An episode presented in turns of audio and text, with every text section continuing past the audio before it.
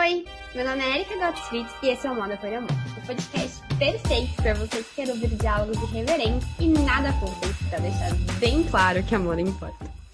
É, Marcela, muito obrigada por ter topado. Sei que sua agenda é, é corrida, é pichada. Acho que a agenda de empreendedores digitais é sempre uma loucura, é sempre uma, enfim, uma efervescência de compromissos, uma efervescência de coisas a serem feitas. Então, obrigada por ter me encaixado. Estou muito feliz da gente estar tá conversando.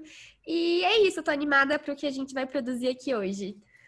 Também estou animada. Eu que agradeço pelo convite. É, eu estou disponível né, em prol de algo maior, que é impactar positivamente o maior número de empresários que eu puder. E isso é com muita naturalidade, porque quando a gente está no fluxo, fazendo o que o Senhor chamou a gente para fazer, a gente faz com alegria, né? E é um desafio empreender, ser dono de casa, mãe, esposa, mas a gente consegue dar um jeitinho porque tem amor. E é isso que sustenta né, o resto. Então, o amor é a base de tudo que dá condições da gente fluir nesse fluxo. Nossa, com certeza, né? Principalmente moda, que é uma área cheia de desafios uma área complexa, uma área muito ampla. Tem, eu sempre falo, por isso que minha empresa chama Moda por Amor, porque eu acho que para enfrentar essa área, para enfrentar as dificuldades que a gente enfrenta, as realidades que a gente, enfim, sabe que acontecem, as mazelas, as problemáticas, tem que ser com amor para querer fazer a mudança. Então, eu acho que é exatamente por aí que a banda toca. Verdade. Se não tiver amor, não sustenta, né? Não sustenta, não, não sustenta. Qualquer profissão, na real, né? Não só na moda, qualquer área que, que as pessoas trabalhem tem que ter amor. Mas, Marcela, essa é uma pergunta, assim, chave aqui no podcast. Eu sempre pergunto como que a moda entrou na vida das pessoas e como que foi a trajetória delas até este momento aqui que a gente está conversando. Me conta um pouquinho disso. Bom, para quem não me conhece, eu sou formada em direito, não sou formada em moda, né?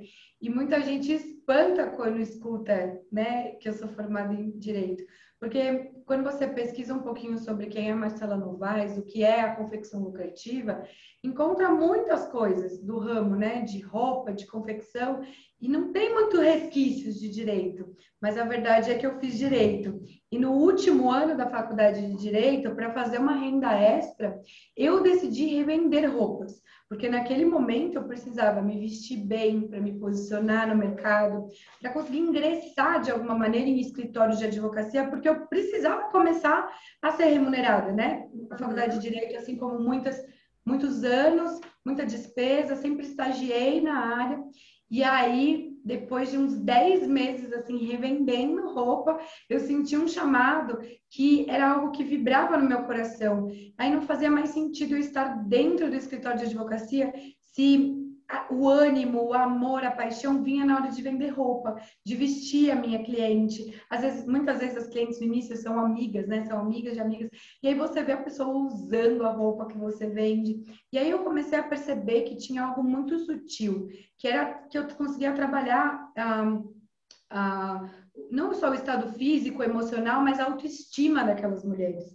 E aí, quando eu me transformei, né? Porque eu passei a me vestir melhor, quando eu passei a revender roupas e passei a ver outras mulheres também com autoestima mais elevada, aquilo começou a me dar um preenchimento, começou a me dar um prazer que dentro do escritório de advocacia eu não tinha. Lá dentro do escritório, a gente muitas vezes precisava defender clientes, defender causas que muitas das vezes eu nem concordava que aquele cliente certo, tinha que fazer aquilo. E aí fazer algo contra a sua vontade, né, é muito ruim. E eu sempre usei as minhas emoções como uma bússola, como um guia. Se emocionalmente eu não estou bem dentro desse escritório, tem algum indicativo, alguma coisa minha alma, meu eu superior quer me dizer que esse lugar não é para mim. E se eu sinto prazer fazendo outra coisa, é aqui que está o meu lugar. Só que naquele ano, que era 2013, tinha muito julgamento da família, Érica. Imagina, você vai jogar cinco anos de faculdade de direito no lixo. Ah, não, eu não vou te apoiar. Porque você tem noção quanto a gente gastou, quanto a gente deu duro para pagar essa faculdade. E aí agora você não vai passar na OAB, você não vai advogar. E aí eu mesmo, sem ter é, o apoio da minha família, eu decidi seguir esse sonho. E naquela época, o meu pai trabalhava para uma confecção. Só que era masculina. E era uma confecção que já existia há muitos anos no mercado. Era no Paris, um galpão bem grande de 300 funcionários. E meu Uau. pai falou para mim, meu pai falava para mim assim: "Filha, não se mete nessa". Na hora que eu ouvi isso do meu pai, sabe, sabe aquela coisinha de querer fazer contra? Eu falei: "Por que não me meter nessa? Isso não é para você". Aí na hora que ele falou isso não é para você, eu falei: "O quê? Agora é que eu vou fazer". Né? Agora é que eu vou fazer, porque eu confio na minha capacidade, eu confio na minha limitação. Eu sempre acreditei que nós somos capazes de tudo, mas que precisa estudar. Na faculdade de Direito não foi diferente, porque eu não era uma boa aluna no colegial. E aí, no último ano, né, no terceiro colegial, quando você precisa fazer uma escolha, uma tia olhou para mim e falou que, que, o marido dela é advogado. Imagina você fazer direito, você não dura um ano, dois. Eu acho que eu só finalizei aquela faculdade para no último ano pegar o diploma e falar, então, olha aqui, tia. Pregar na cara da tia. E essa tia, ela me ama de me ama assim incondicionalmente, ela me apoia em tudo que eu faço. E ela falou: "Minha sobrinha, você realmente me surpreendeu". E ela também é do ramo da moda, ela também me inspira. E ela fala: Eu sinto muito orgulho e que bom poder dizer hoje para você que eu me enganei. E aí eu é aquela sensação de vitória, né? E aí naquele momento onde meu pai falou não faça, eu falei: "Ah, eu vou fazer sim, porque você tem experiência, você trabalha numa fábrica grande, você sabe como que o Paranauê funciona". E assim, mesmo meu pai não me apoiando, eu falei: "Eu sei que ele vai me ajudar". Hoje em dia eu, eu mexo em e-mails antigos, Érica, eu encontro assim trocas de e-mail minha para o meu pai, que naquela época acho que não tinha WhatsApp, 2013, pedindo ajuda, indicação de costureira, indicação de não sei quem. E aí meu pai me ligava, meu pai vinha em casa falava, filha, certeza que você vai fazer isso. E o sim, é isso que faz meu coração vibrar. Então, de uma maneira muito resumida, foi um chamado que veio, né? E eu olhei para a moda por uma necessidade. Uma necessidade tanto de fazer a renda extra para revendendo roupas, como de, logo após da revenda, entender que eu poderia transformar algo na vida, não só na minha, mas de outras pessoas. E aí eu decidi, né, largar o direito e dedicar exclusivamente para minha loja, meu e-commerce, o site, o Instagram, porque depois de 10 meses, a verdade era que a minha empresa já estava faturando mais do que eu ganhava no escritório. E aí sabe quando você sente aquela falsa sensação de segurança? Uhum. Você fala, bom, agora eu já posso largar? E aí foi assim que eu me entreguei para para moda e comecei esse caminho ali em abril de 2013. Nossa, eu imagino que deve ter sido não um baque emocional, mas deve ter sido uma transição difícil emocionalmente de encarar, né? Porque Sim. você tem eu aquele background dos, dos cinco anos de direito ali. Sim.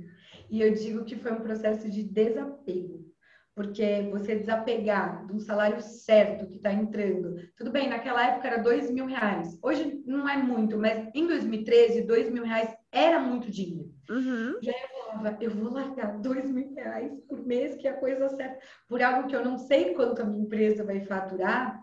E aí eu fui aos poucos, né, contando os chefes, deixando o pessoal da empresa saber, porque eu precisava também e me colocando e mostrar que eu não estava fazendo nada contra eles, porque eles gostavam muito de mim, gostavam muito do meu trabalho, mas que naquele momento eu não estava fazendo nada contra o escritório, eu estava fazendo, na verdade, ao meu favor. Sim. E com, com muita amorosidade eu fui comunicando até que a gente compôs um acordo, eles me mandaram embora e foi tudo. Mas no dia que eu fui embora da empresa, eu sabe? Tinha dúvidas.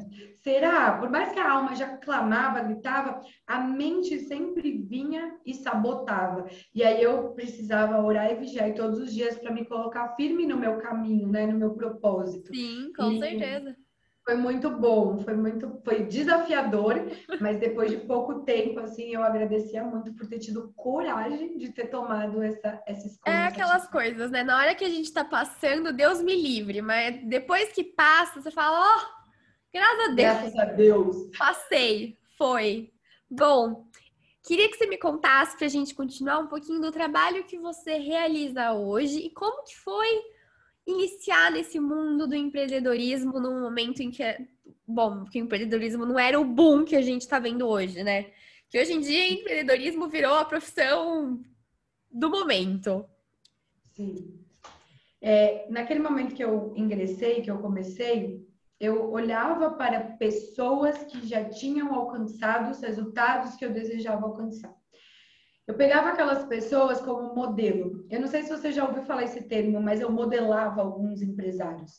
Eu olhava como eles se comportavam, o que, que eles postavam, o que, que eles assistiam, e eu falava: hum, se eu quero ter esses resultados, eu preciso agir como essas pessoas. Aí eu comecei a seguir naquela época algumas lojas no digital, né? Porque no Instagram lá em 2013, ele não era tão populoso quanto hoje. Nossa, imagina. Era, escasso, né? Era assim, terra de ninguém, eu costumo Não, e nem tinha o perfil que tem hoje, né? Nem tinha... Nem pedia essa produção de conteúdo que a gente precisa produzir hoje. Era muito... Nossa, muito são quase 10 anos, era muito diferente. Sim, era, era parece, é como um território que nunca foi explorado, né? Uma terra. Assim como Pedro Álvares Cabral chegou um momento no Brasil começou a explorar a nossa terra, nós na humanidade chegamos no, na, nas redes e agora vamos explorar essa parada aqui. E aí eu comecei é a seguir marcas, né? E aí eu comecei a olhar como eles faziam e comecei a me inspirar em como essas pessoas que já estavam na internet faziam. E eu lembro que a marca que mais me chamou a atenção naquela época chamava Mundo Lolita. Ai, existe até hoje. É, o Mundo Lolita existe até hoje, assim, é lá do Rio Grande do Sul. Eu não sei se Blumenau, Florianópolis, enfim, eu sei que elas são do Sul. Comecei a, a acompanhar, comprei para ver como era a experiência de comprar com elas. E aí comecei a fazer publicações e no momento onde eu me inspirava em outras marcas e eu mesma ia lá e replicava, magicamente vinham insights de como eu poderia fazer melhor ou de uma maneira diferente que também ia ficar bom. E aí quando eu me desliguei do escritório, eu tinha o tempo livre todo para gerar conteúdo, tirar foto, responder cliente que quando, quando eu estava no escritório, eu só tinha o horário do meu almoço e o intervalo entre sair do escritório e entrar na faculdade, que era, sei lá, uma hora aqui e uma hora aqui. Eu era apertado. Era muito apertado. E aí eu comecei a gerar conteúdo e o, o retorno das outras pessoas era o meu termômetro. Quando as outras pessoas falavam, nossa, Marcela, eu quero comprar essa blusa, eu quero comprar esse tricô, eu quero comprar essa malha. E aí eu comecei a entender, eu falei, eu estou no caminho certo e aí eu comecei a ir testando e validando as minhas metodologias, né? Contratando pessoas para fazer um site, é, eu mesma que alimentava as redes sociais e fazia atendimento. Depois que eu vi que eu não estava dando conta de responder todos os directs que chegavam, a contratar uma pessoa só para fazer aquilo. Quanto tempo demorou para você contratar uma primeira funcionária? 2015 foi a primeira. Em 2013 eu fundei a empresa. Uhum. Aí eu fiquei de 2013 até o, quase o fim, outubro, novembro, sozinha, me dividindo entre duas atividades. 2014 foi o primeiro ano sozinha, abri a minha primeira loja física, e aí 2015 vem a minha primeira funcionária, Entendi. que eu preciso delegar atendimento ao cliente, preciso delegar gestão de site, preciso delegar um monte de coisa que é transferível, porque existiam outras atividades que não eram delegáveis. Atividades como escolher as peças, fazer o desenvolvimento, fotografar, postar o conteúdo ali, elas se, elas se conectavam comigo. Então, não adiantava, não adiantava eu contratar um terceiro para gerar conteúdo, porque a marca, eu via que elas não estavam comprando um produto, elas se conectavam comigo e aí elas compravam porque era eu, era a minha energia, não era só o meu produto. Foi construído em cima de você, né? Da sua imagem, da sua autoridade. Da minha vida, do meu lifestyle. E às vezes elas viam na loja física e elas falavam: Nossa, Marcela, é, eu passei pela mesma dificuldade que você, eu também estou passando por transição de carreira. Aí sabe quando virava aquela visita que era meio terapêutica? Sei. A gente ia lá, comprava roupa, mas também batia papo. Ia lá para desabafar, aí... virava uma coisa. É, era muito gostoso. E aí a gente começou a fazer eventos. Eu me juntei com uma amiga minha, que hoje também é influencer, Esté Marques, e na época ela era dona da Big Queen Acessórios. E eu com roupas, a Esté Marques com acessórios. E aí em 2014, 2015, a gente se junta para fazer bazares. Aí a gente mapeou todas as datas do ano é, carnaval, começava em carnaval, Páscoa, acho que depois vinha Dia das Mães, Dia dos Namorados, Dia Internacional da Mulher, e aí vinha lançamento de primavera, verão, bazares de Natal, bazares de Ano Novo. A gente pegava oito datas do ano, já fazia todo o nosso calendário, e todo sábado que antecipava uma data importante, às vezes sexta e sábado, às vezes sábado e domingo, a gente fazia bazados. E a gente fazia café da manhã especial de Dia das Mães. Que demais! Café da manhã especial de Páscoa. E virava um evento onde a gente recebia as nossas amigas, os nossos clientes, batia esse papo. E, Érica, a gente magicamente vendia, às vezes, 20 mil, 50 Uau. mil em um dia de bazar. Então, era inacreditável, assim, o que a gente estava fazendo, mas só intuitivamente, né? Uhum. E ali, um pouco mais à frente, vão aparecendo outros outros desafios, porque na hora que a tua loja dá um boom, você fica conhecida num espaço que é a internet, que está pouco explorado, você começa a virar inspiração de outras marcas. Aí, o que, que acontecia? Os fornecedores que a gente revendia tiravam print do nosso perfil e usavam as nossas fotos, as nossas produções, para vender também para os clientes deles. E na hora que eu comecei a ter noção que a imagem estava voando e que outros lojistas estavam se aproveitando dessa produção de foto, eu falei, putz, eu vou ter que fazer alguma coisa. Uhum. A primeira coisa foi me desgastar em mandar notificação, né, querer justiça. Aí, em um determinado momento, me veio um insight assim de, meu, se eles estão se inspirando em mim, se eles estão pegando as minhas fotos, significa que meu trabalho é bom. Eu preciso me reinventar. Aí parei de revender. Entendi que a revenda não me dava exclusividade, não me dava potência de várias coisas e estava me trazendo um, um burburinho, uma encheção de saco. Acabou a revenda, daqui em diante é só fabricação própria. E aí passei a fabricar, passei a desenvolver os meus próprios produtos, né? Ali em 2015 para 2016. Só que aí veio uma avalanche de coisas novas. O que, que é modelagem? É, eu ia perguntar justamente isso. Como que foi ingressar nesse universo novo? Sim. Porque é, é um universo totalmente à parte, né? É muito diferente você ter uma confecção e você, enfim, revender. É bem diferente, porque eu sempre tive na veia o negócio do comércio. Enquanto a família do meu pai é toda da moda e da beleza, porque eu sou neta de vó e vô cabeleireiros. que demais! A família da minha mãe é toda comerciante. Uhum. Eu cresci indo aos sábados para um, comércio na 25 de março, que o meu avô e meus tios e minha mãe tinham. E aí eu lembro que eu ia com a minha mãe para ganhar 50 reais, 20 reais, nem lembro, que naquela época o dinheiro valia muito mais que hoje. Mas eu ia lá e eu aprendi os macetes do comércio. Então, isso meio que eu cresci na adolescência vendo como, como vender. E eu tirava de letra na empresa, na loja, vendendo online, vendendo físico. Mas na hora que veio outro desafio, que foi a fabricação, eu já entendi que o negócio era mais embaixo. Eu tinha que lidar não só com as minhas clientes, mas lidar também com os terceirizados. Aí eu fui entender o que era cada etapa. Eu errei muito no começo, escolhi o tecido errado, modelagem errada. E, infelizmente, naquela época, eu não tinha ninguém mais experiente do que eu para me orientar. E hoje então... em dia existem vários cursos, várias pessoas que ensinam isso, né? Imagina, 2015, a gente nem sonhava com isso. Nem sonhava.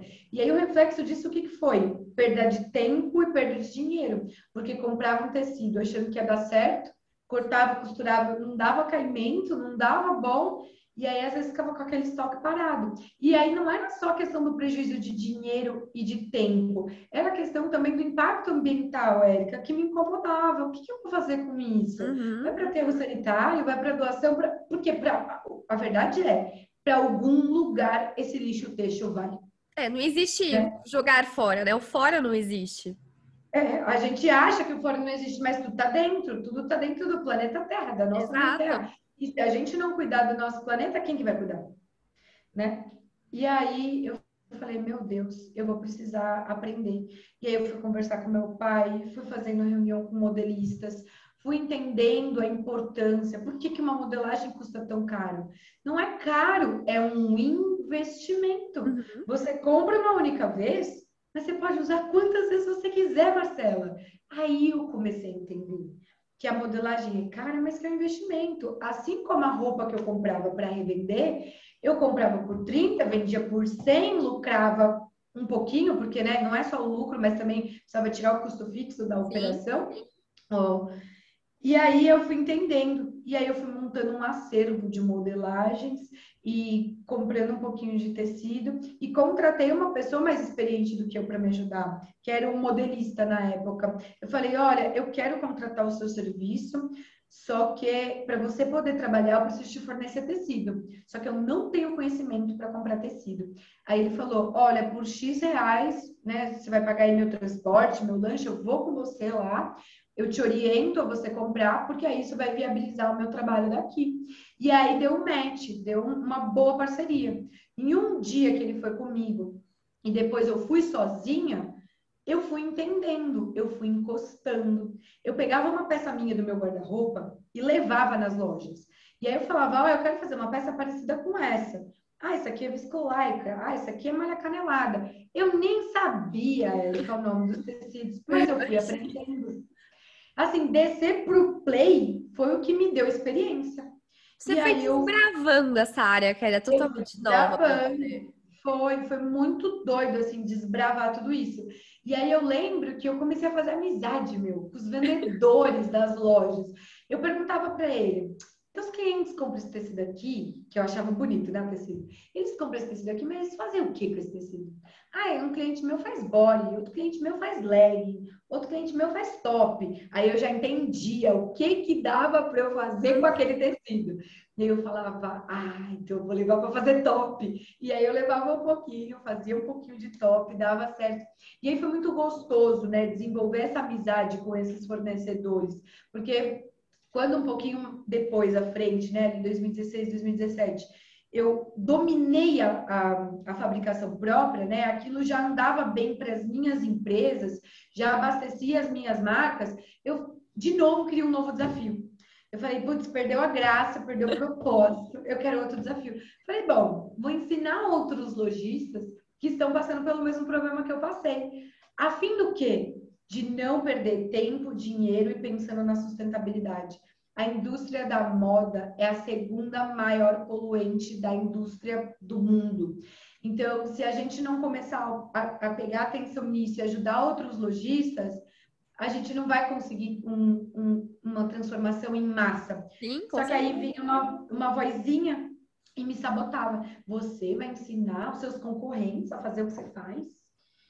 E aí eu fiquei um tempo presa, sabe? Nessa vozinha uhum. da mente. Tipo, vou ou não vou? Faço ou não faço? É, até que eu falei, meu, quer saber? Tem mercado para todo mundo. Eu estouro de vender só no meu bairro. Eu vou ajudar outros que estão em outras cidades, outros estados. E comecei, Na hora que eu comecei a ajudar, e os feedbacks que eu recebia. Marcela, graças à sua orientação, graças à sua consultoria de uma hora, os tecidos que você falou para eu comprar, meu, deu certo! Minha coleção ficou maravilhosa, segue as fotos. Meu, aí me mandavam, os lojistas mandavam as fotos das peças.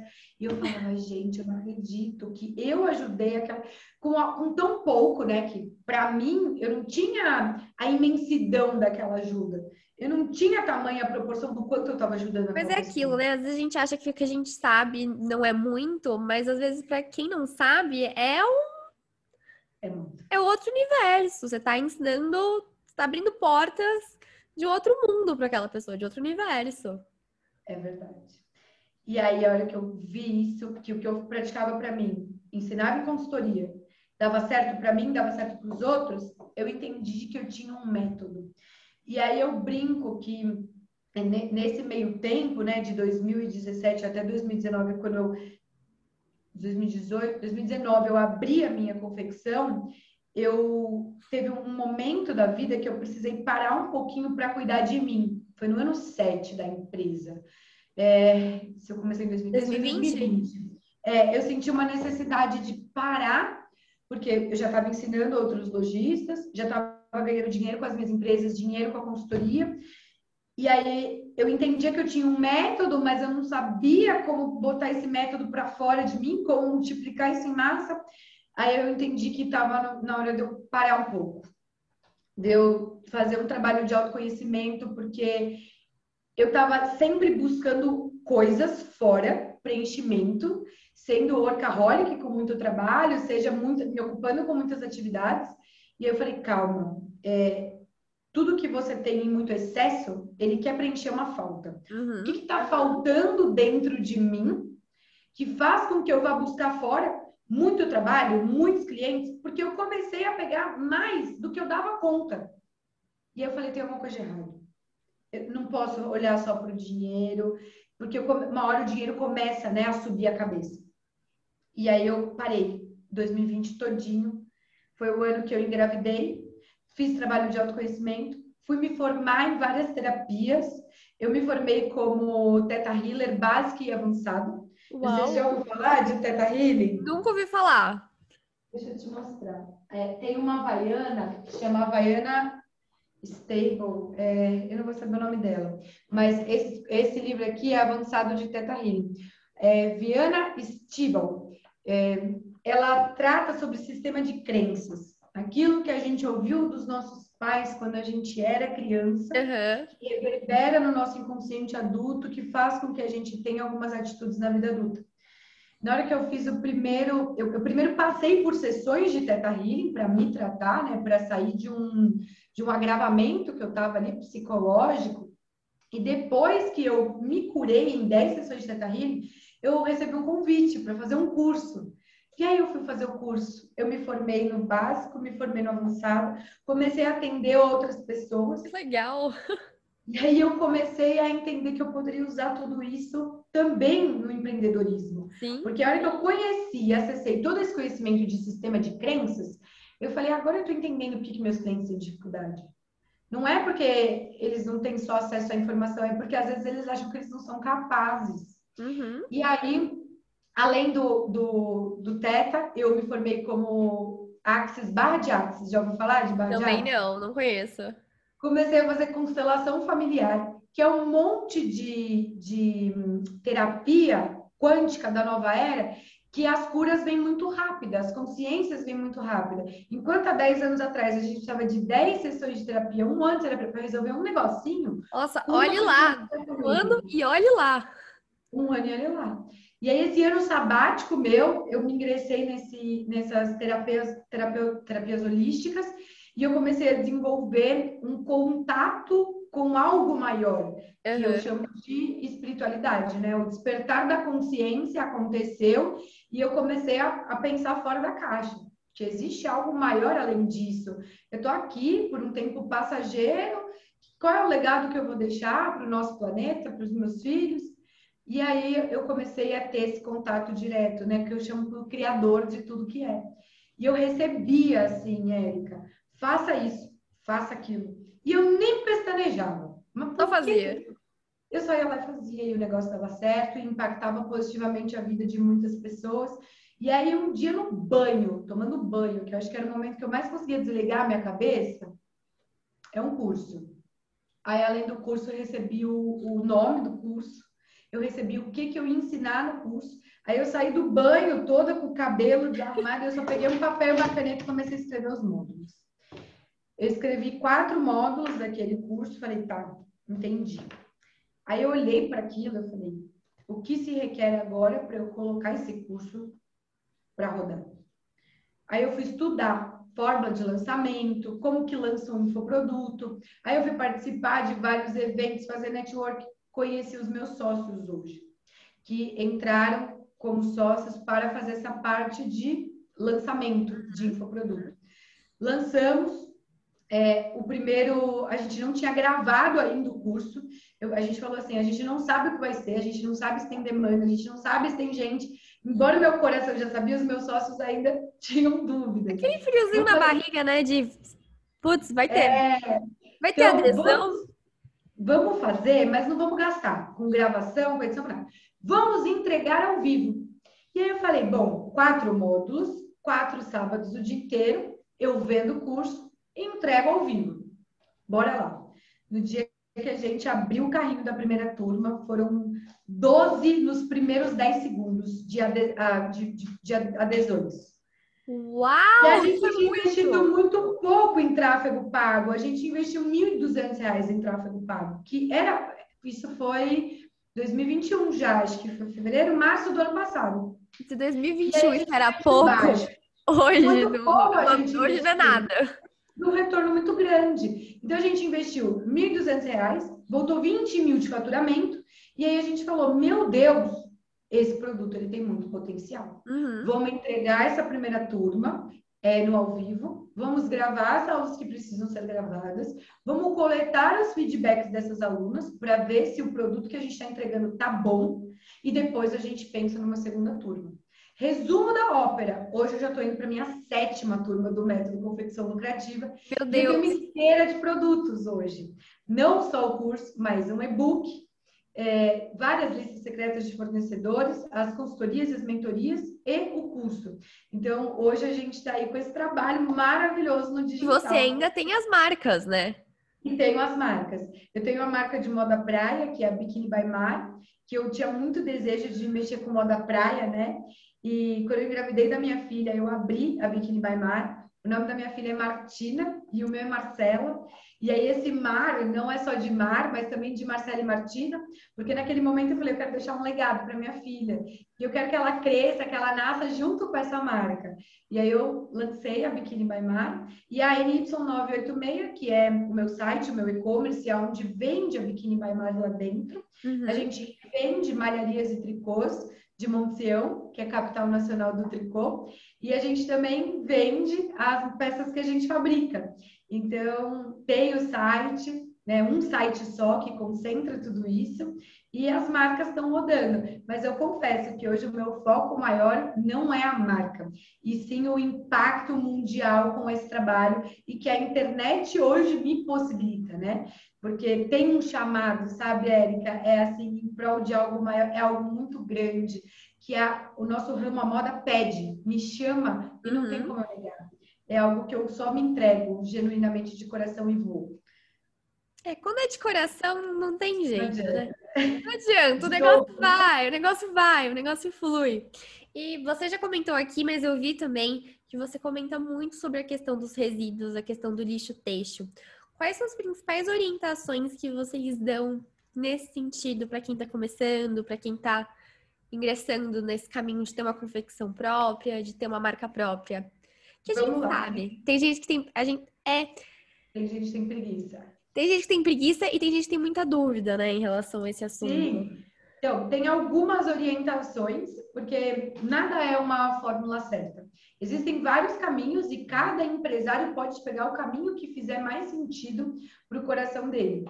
O primeiro caminho e o principal, que ele vai acompanhar não só o desperdício do, do lixo têxtil, mas também a economia do seu dinheiro, é você supervisionar de perto o trabalho do cortador. Você já viu um encaixe de tecido? Já. É, se for editar aqui o podcast depois, mostra na tela para as meninas o, o encaixe de tecido. Esse encaixe, ele pode tanto dar bom, pouco buraco, como dar ruim, um monte de buraco. E o que, que vai determinar um encaixe bom e um encaixe ruim?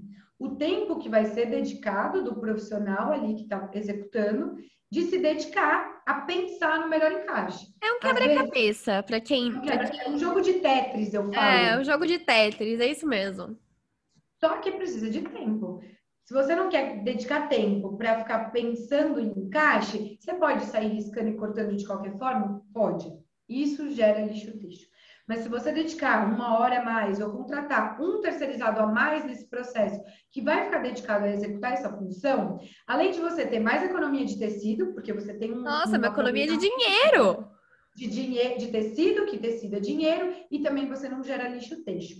Então, hoje, a primeira orientação é essa.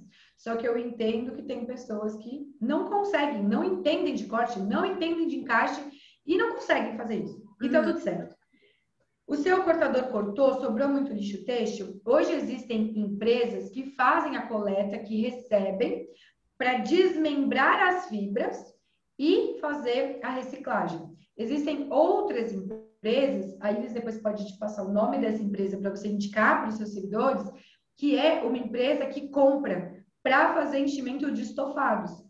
paga uma miséria, mas para mim valeria a pena só se eles viessem aqui coletar e eu faço de doação, porque eu não, não, tenho pretensão de ganhar dinheiro com isso, eu tenho pretensão só de cuidar da mãe terra. Mas se o empresário gastou dinheiro, contratou um terceirizado, ou perdeu mais tempo para fazer aquilo, pode sim vender, porque aí tem equilíbrio. Uhum. Você vende por um pouquinho aqui, paga o profissional que vai analisar os encaixes aqui, todo mundo ganha, se alimenta um ecossistema e ainda não traz prejuízo de lixo químico. Então, a gente tem essas três opções: supervisionar, doar, é, desfibrar para fazer a, a reciclagem. E a gente também participa de grupos no Facebook, que aí eles também pode te passar esses links. Anota tudo que precisa passar para ela, tá? É, de fuxico, de mulheres, donas de casa. Ai, eu amo! Nossa, eu fazia tanto com a minha mãe quando eu era adolescente. Então, e aí a gente doa para essas mulheres, para essas casas, que às vezes elas fazem a arte, vai para uma instituição de caridade. Então, assim, gente, sempre tem para onde ir, sabe? A gente precisa dedicar tempo e energia para pensar sim, porque o tempo que a gente pensa o que vai fazer é a energia que a gente gasta. Só que às vezes você não quer dedicar energia para isso, você só quer dedicar energia para lucro, lucro, lucro, dinheiro, dinheiro, dinheiro. E tem que entender que não é só por dinheiro, não é só por lucro, porque o dinheiro, vamos ser franco, você morre, você vai deixar o quê? Hum, né? Você vai levar para a tumba o dinheiro? Não leva nada. O dinheiro? Dinheiro traz felicidade, a gente precisa. A gente precisa para alimentar não só a nossa família, mas também a família dos nossos funcionários, dos nossos colaboradores e fazer a nossa humanidade uma humanidade mais próspera. Mas a gente precisa ter consciências, né? Sim, a gente precisa total. trabalhar com consciência. É, não dá para a gente partir. É, acho que de um, de um tempo para cá a gente tem apontado muito o dedo e culpado muito essas grandes corporações que mexem, ganham muito dinheiro em cima da moda. E eu acho que o problema não é o dinheiro em si, né? É a falta de preocupação com o outro, com o planeta. Porque quando tá tudo equilibrado, o mundo é abundante, o dinheiro é abundante. Então só se reequilibra, né? Se reorganiza. E é um trabalho de formiguinha, né? É um trabalho de formiguinha, não, é, é um trabalho de formiguinha. Curva tudo e agora a gente quer voltar para o equilíbrio. Então a gente vai e agora a gente faz o caminho de volta. Não, é, total. E eu ouvi você bastante falando sobre essa questão de terceirização. A gente sabe que muitas marcas às vezes usam o desculpa, desculpa, a desculpa da terceirização, o discurso da terceirização como forma de esconder o trabalho escravo, né? Jogar a culpa pro, pro outro. Vira quase uma batata quente o negócio. Como que você enxerga isso? Como que você evita isso? E existe algum tipo de orientação que você dá para o pessoal que faz existe, o curso? Existe. Quando eu recebi esse curso, eu recebi uma metodologia de precificação e remuneração humanizada. Que eu vou te contar um pouquinho como que foi, né? Porque para mim foi um choque, como pode ser para muitas pessoas que vão nos ouvir agora, e é chocante para as minhas alunas também que muitas, muitas pessoas vêm refugiadas da Angola, do Chile, do Peru, é, da Bolívia, buscando condições melhores de vida. E essas pessoas lá, elas não têm o que comer, Erika. Essa é a verdade. E quando elas chegam aqui e elas têm aonde dormir e o que comer e ao lado a máquina de costura, para elas é maravilhoso, porque elas têm o que comer. Então, elas não consideram, do ponto de vista delas, do país aonde elas saíram, que aquela situação é uma situação de exploração. Elas não enxergam isso. Mas nós, que vivemos em outra realidade, quando a gente chega em um ambiente desse, a gente sabe que aquilo são condições precárias. A gente sabe qual que é a lei trabalhista, o que, que a nossa Constituição Federal defende como sendo certo do direito do trabalhador. Então, a gente sabe. Só que muitos empresários, e eu não gosto de generalizar, vamos, em vez de falar muitos, vamos falar alguns empresários, gostam de olhar só para o lucro. Sim. Não gostam de olhar para a parte humana. Então, se eu vou cortar e costurar esse blazer e eu vou vender lá na Renner a 399, eu quero pagar na costura 20 reais, 30 reais. Se a oficina tal me, me, me costurar por 10 reais, Pô, eu vou largar com o que eu estou fazendo e eu vou fazer 10 reais. Por quê? Porque eu quero lucrar. E a atitude não é essa. Você vai fazer a 10 reais, mas qual é o mercado que você está alimentando? Você está dando na mão de quem? Em quais condições aquelas pessoas estão dormindo, acordando, se alimentando, tomando banho, vivendo para costurar um blazer a 10 reais? Porque se você está pagando muito barato por um serviço, por um produto, é porque alguém antes de você pagou muito caro. Nossa, isso chega barato na sua mão. Então, eu só me choquei com isso quando eu passei a visitar os terceirizados. Eu ia perguntar se você chegou a vivenciar isso. Sim, eu passei a levar o serviço. E eu precisava levar na oficina, eu dava para a oficina, eu negociava e depois eu ia buscar. E todas aquelas oficinas que estavam vivendo em condições que eu não considerava adequada, ou eu conversava ali com a pessoa, né? E tentava é, transmitir uma mentalidade na medida do possível, porque existem pessoas que estão receptivas a receber algumas coisas, tem pessoas que não estão, não querem ouvir o que você tem para falar, e tá tudo certo. Então, eu passei a desenvolver relacionamento com as pessoas que estavam mais abertas, porque eu posso mudar mim, eu posso mudar o outro, mas se o outro quiser. Se o outro não quiser, não há nada que eu possa fazer. Então, eu vi que eu conversava, com base no que está fazendo essa precificação, porque qual é uma dor muito grande? E se você que está ouvindo a gente agora, você já passou por isso, você não me deixa mentir, comenta aqui embaixo, dá um feedback para mim, para que isso é verdade do mundo texto. Quando você chega com uma costureira com um pedido, um corte, você fala: Oi, tudo bem? Quanto você cobra para costurar aqui essa produção? A costureira olha para você e fala assim: Quanto você paga?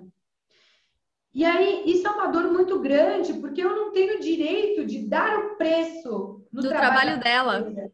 É ela quem tem que dar o preço. Só que ela tá tão calejada da pessoa jogar lá embaixo, 1,50, 2,50, para fazer uma coisa que o tempo de máquina é alto, que ela fica na esperança de você jogar cinco reais, oito reais, e ela vê uma oportunidade de fazer diferente do que ela está acostumada. Então, quando a, costureira vem e me fala isso, eu com muita amorosidade eu falo, olha, fulano, é, eu entendo, né, que você queira saber qual é o valor que eu pago, eu tenho um valor de mercado, só que eu não me sinto à vontade em dar preço no seu trabalho. Você sabe qual que é o seu tempo de máquina, você sabe quanto você paga de aluguel, você sabe quanto você paga de energia elétrica, de água, de funcionários, se é que você tem funcionários, de manutenção de máquina. Então eu não me sinto nesse direito de chegar aqui. Marcela, mas eu não sei fazer essa precificação. E aí eu sento com a costureira e eu falo assim: quais são suas despesas fixas? X reais. Qual que é o seu salário? Muitas olham para mim e falam: como assim meu salário? Meu dinheiro não é o dinheiro da empresa. Eu falo, vamos lá, mentalidade. Vamos separar um CPF de um CNPJ. Você não tem uma inscrição aqui de CPF? Tem. Sua empresa não tem um nome no CNPJ? Tem. São duas personalidades diferentes. Você é funcionário da sua empresa. Você precisa ter um prolabore, você precisa receber um salário. E quando você trabalha para sua empresa, é você quem vai dizer qual é o seu salário. Marcela, não faço ideia de qual é o valor do meu salário. Bom, vamos lá, a gente respira. Uma diária bem paga. Isso é fácil, porque a gente tem piso salarial, joga no Google, né? A diária de uma costureira, a diária de uma faxineira, a diária de não sei o quê. Bom, uma diária bem paga, fulano, 150 reais. Vamos fazer 150 vezes 22 dias, se você trabalha aí de segunda a sexta, ou vezes 26 dias, se você trabalha de segunda a quarta. Vamos ver quanto que dá isso no fim do mês? Bom, dá X reais. Você já tem aqui, ó, um indicativo, um número. Significa que você vai ganhar isso no fim do mês? Não. Significa que é o que você considera como sendo bom para a tua empresa te pagar. E quando você põe o que você considera bom, porque você se coloca no lugar onde você quer estar, você aceita menos do que você merece. Vamos corrigir? Quanto que a sua empresa precisa cobrar para você conseguir fazer essa retirada no fim do mês? Então vamos separar? Não é a Mariazinha que está precificando. É a empresa, é o CNPJ que está precificando, porque o CNPJ precisa sobreviver e também alimentar os colaboradores e, e, você que é dona da sua marca. Senão isso aqui não vive. Senão a empresa vive cheia de dívida, não tem caixa, não tem saúde. E aí é choque, né, nelas. Nossa, é uma mudança de lógica total.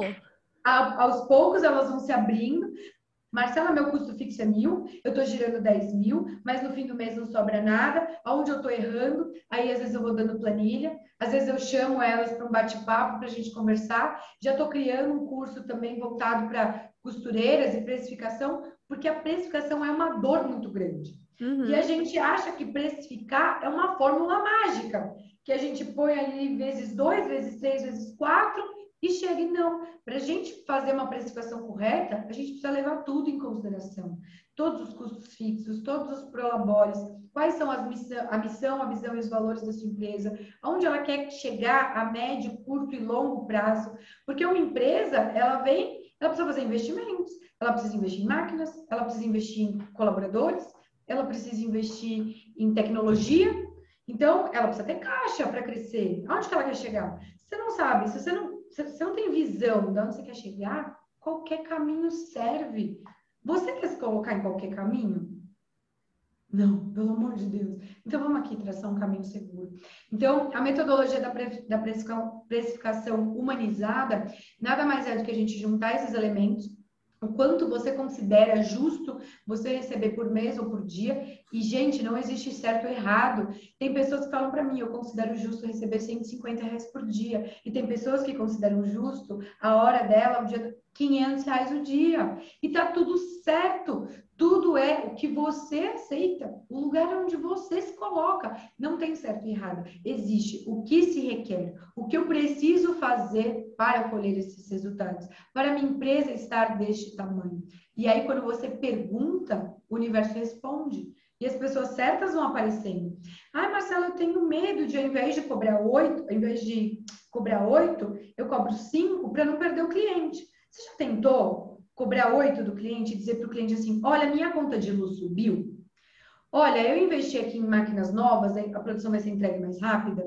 Ou olha aqui quanto que eu estou gastando de fios e linhas, por isso que está justificando esse custo. Você precisa desenvolver diálogo, comunicação e comunicação não violenta, que tem técnica, que tem forma de abordagem, que hoje eu sou a pessoa que mais me coloco à disposição para aprender sobre isso. Porque quanto mais a gente percebe que a nossa comunicação comanda tudo, se a parceria com o terceiro vai ser de sucesso ou se vai ser frustrada.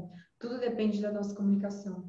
Eu já passei por várias parcerias frustradas com um monte de terceirizado, porque eu sei que aquilo que eu falei, o terceirizado não recebeu bem.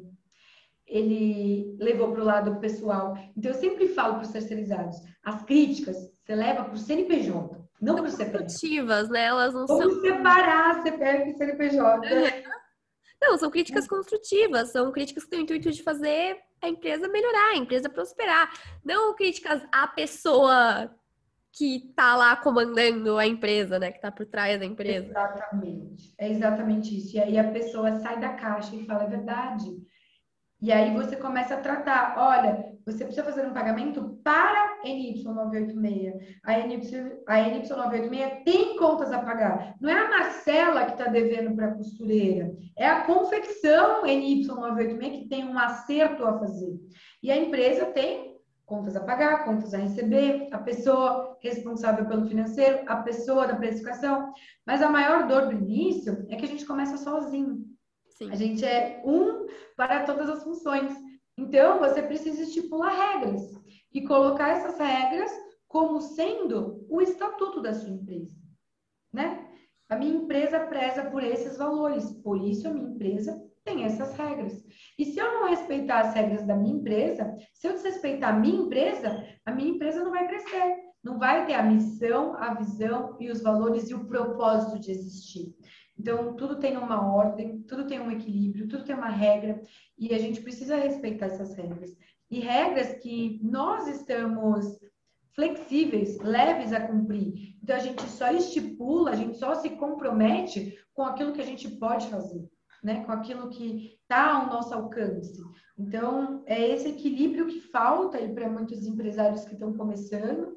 E essa separação né, de CPF e CNPJ é a chave da, do, do, maior insight, assim, de você criar uma empresa de verdade. Porque senão você fica como indivíduo, você não vira uma empresa uhum. É, tem que ter essa, tem que ter essa, essa diferença, né? Essa separação, até para a empresa conseguir prosperar, porque senão vira um, vira um bolo, vira uma, uma confusão gigantesca, não só financeiramente falando, né, de separar financeira, CNPJ, CPF, mas de separar até mesmo dores, amores, críticas que chegam. E para a gente finalizar, eu queria pedir para você deixar uma mensagem, uma dica ou um aconselhamento para quem quer ingressar nessa área, para quem quer entrar de cabeça no mundo das confecções. Bom, a dica que eu dou é antes de botar várias coisas na sua cabeça, que precisa de dinheiro, precisa ter feito uma faculdade de moda, precisa saber costurar. Não, você precisa ter tempo e energia disponível. Então, se você pode, assim como eu, está dividido entre duas atividades para fazer uma transição, ou você que está me ouvindo agora, você pode já estar tá pronto, né, para abrir o seu negócio, está com tempo livre. O que, que você vai entender? Você que está com tempo escasso. Você está disposto, está disponível a abrir mão do seu, da sua vida social, do seu final de semana, com a sua família, para estudar, para se dedicar à sua empresa? Porque é um ganha-ganha. Você ganha aqui, mas você perde aqui também alguma coisa. Você precisa valorizar o seu tempo. Então, às vezes é, estou confortável em abrir mão do meu lazer? Se você está confortável, siga para o ramo de empresário. Porque muitas de nós, a gente pensa, ah, eu vou ser dona da minha empresa, vou trabalhar quando eu quiser, da onde eu quiser, na hora que eu quiser. A verdade é que você trabalha 24 horas por dia. Você nunca desliga. Você que é, é como se fosse um bebezinho, gente, que você quer cuidar. E para você tirar essa coisa centralizadora e começar a delegar, existe um período onde você começa a confiar no terceirizado, no colaborador, na estagiária, no sócio. Demora para você confiar, porque a confiança ela é adquirida, né, depois de um tempo. Então, enquanto você é sozinha, entenda que a sua empresa, para ela existir, ela vai depender da sua energia. Se você já tem um sócio, faça muito bem a divisão dessas tarefas. Eu errei muito em delegar algumas funções, mas não consegui soltar, de ainda querer fazer uma função que não é mais minha. Então, aceite quando você tiver um sócio que ele assume a parte dele, você assume a sua parte e faça bem feito a sua parte. Antes de investir dinheiro em qualquer coisa, Vá para o campo de batalhas. Sabe que nem eu contei aqui um pouquinho para vocês de ir para as lojas de tecido, encostar, conversar com os vendedores. Por mais que você não tenha intenção de comprar, vá. Vai até lá, pega uma peça do seu guarda-roupa, leva junto, começa a bater papo. Às vezes você está na loja de tecido, você vê uma costureira do seu lado comprando, e aí você faz um network dentro da loja de trocar contato.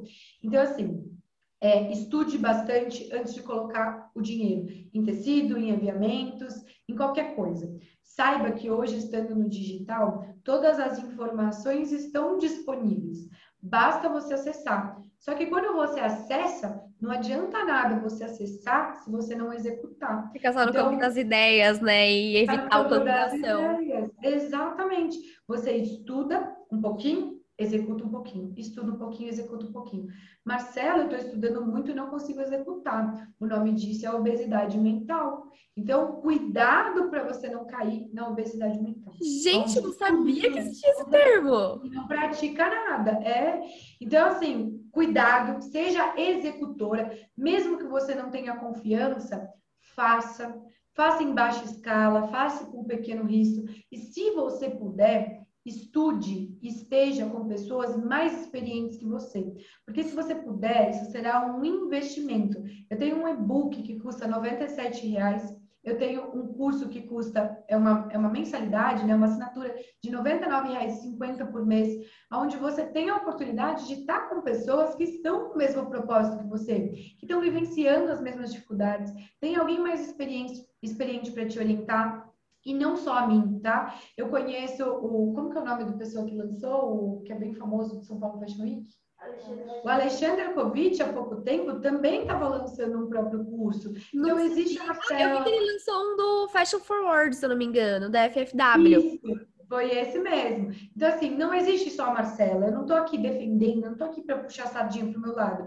Tem o Alexandre, Alexandre Erkovic, tem o Josué, que ele, eu, eu, acho que o público dele é mais masculino, o meu é 100% assim feminino. Então assim, Tem poucas pessoas ainda falando disso. Eu não sei se essas pessoas abordam com o mesmo carinho, com a mesma amorosidade, a mesma preocupação que eu, porque eu nunca me alimentei do conteúdo dessas pessoas, mas o que eu estou dizendo para vocês é: nós estamos vivendo na nova era e a informação está disponível, basta você querer acessar.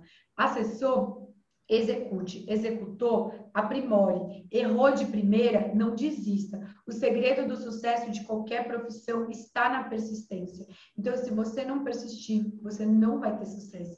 Então, persista, vai fazendo, errou, aprimora, porque, na verdade, não existem erros, as, existe aprendizados, porque você tem duas possibilidades. Ou você vai fazer e vai errar, e com isso você vai aprender, ou você vai acertar. Então, você tem 50% de chance de erro, 50%, 50 de chance de aprendizado e 50% de chance de êxito. Então, olhe por esse lado e caminhe com pessoas que estejam no mesmo propósito que você.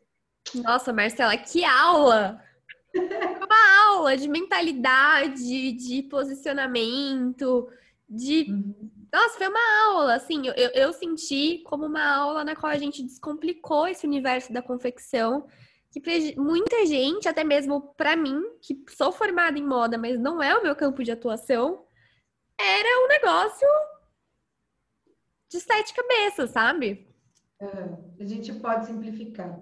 Existe método para tudo, mas a gente precisa acessar com muito conhecimento muito, muito cautela e muito cuidado, porque às vezes eu ensino para você aqui, Érica, um monte de coisa, né? De comprar tecido, de pilotar, de costurar. Mas você vai lá e você só quer visar lucro.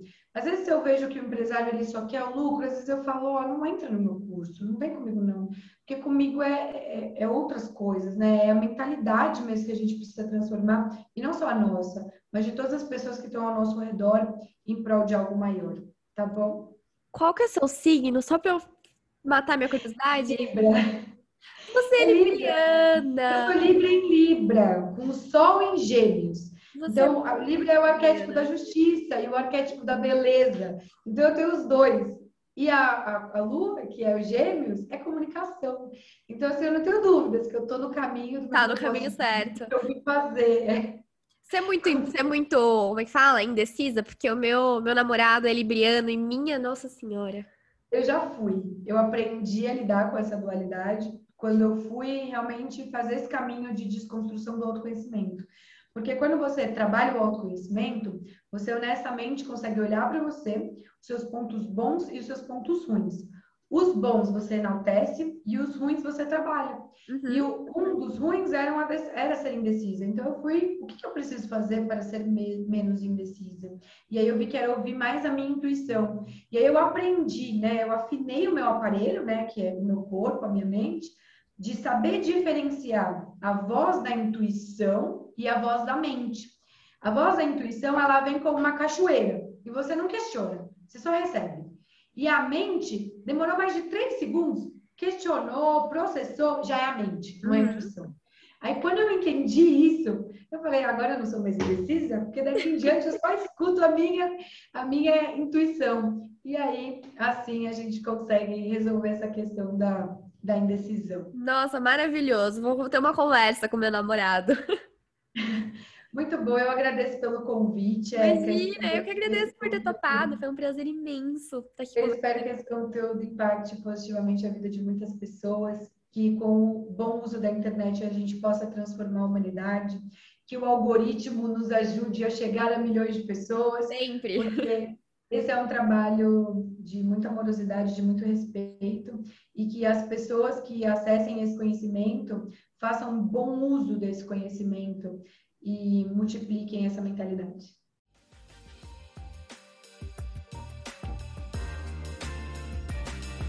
Então é isso, maravilhosas. Esse foi o episódio da semana. Vejo vocês na sexta que vem.